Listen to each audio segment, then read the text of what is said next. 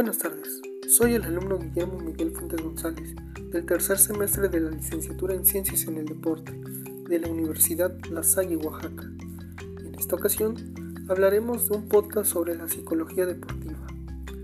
Daremos pie a algunas preguntas que tenemos. ¿Cómo influye el grupo en la conducta deportiva?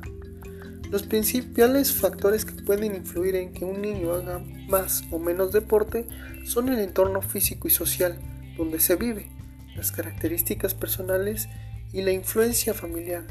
El entorno físico y social, este factor incluye mucho en el estilo de vida.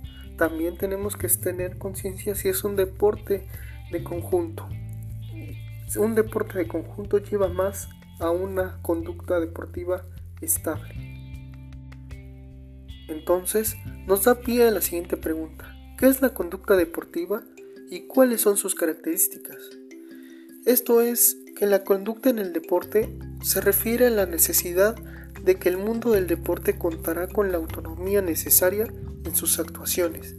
Esta, esta autonomía se refería a dos aspectos, uno el de control de los encuentros y actividades de cada especialidad y el otro el económico administrativo de sus factores y también de sus sectores.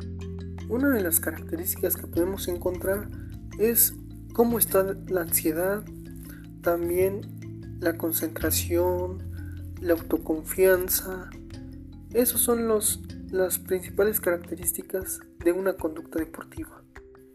Lo que nos da pie también a la siguiente pregunta. ¿Cómo intervienen las características o rasgos individuales en el grupo deportivo? Esto es muy importante ya que como les habíamos comentado en la siguiente pregunta, la autoconfianza, la concentración, la ansiedad, que son algunos factores en la conducta deportiva, estos intervienen a que haya una inestabilidad si no se llega a un buen acuerdo. Y más si es en un deporte de conjunto, ya que cuando una persona en un grupo no encaja o no, o no engrana por situaciones adversas, simplemente no puede estar sin afectar al grupo. Entonces, teniendo una situación estable, el, el grupo va a fluir. La siguiente pregunta es, incluir un ejemplo breve de cómo se refleja esta relación conducta deportiva con grupo.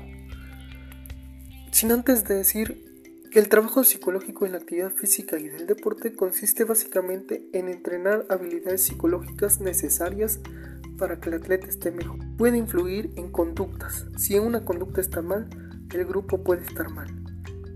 Entonces, eso puede influir. Con esto me despido. Muchas gracias.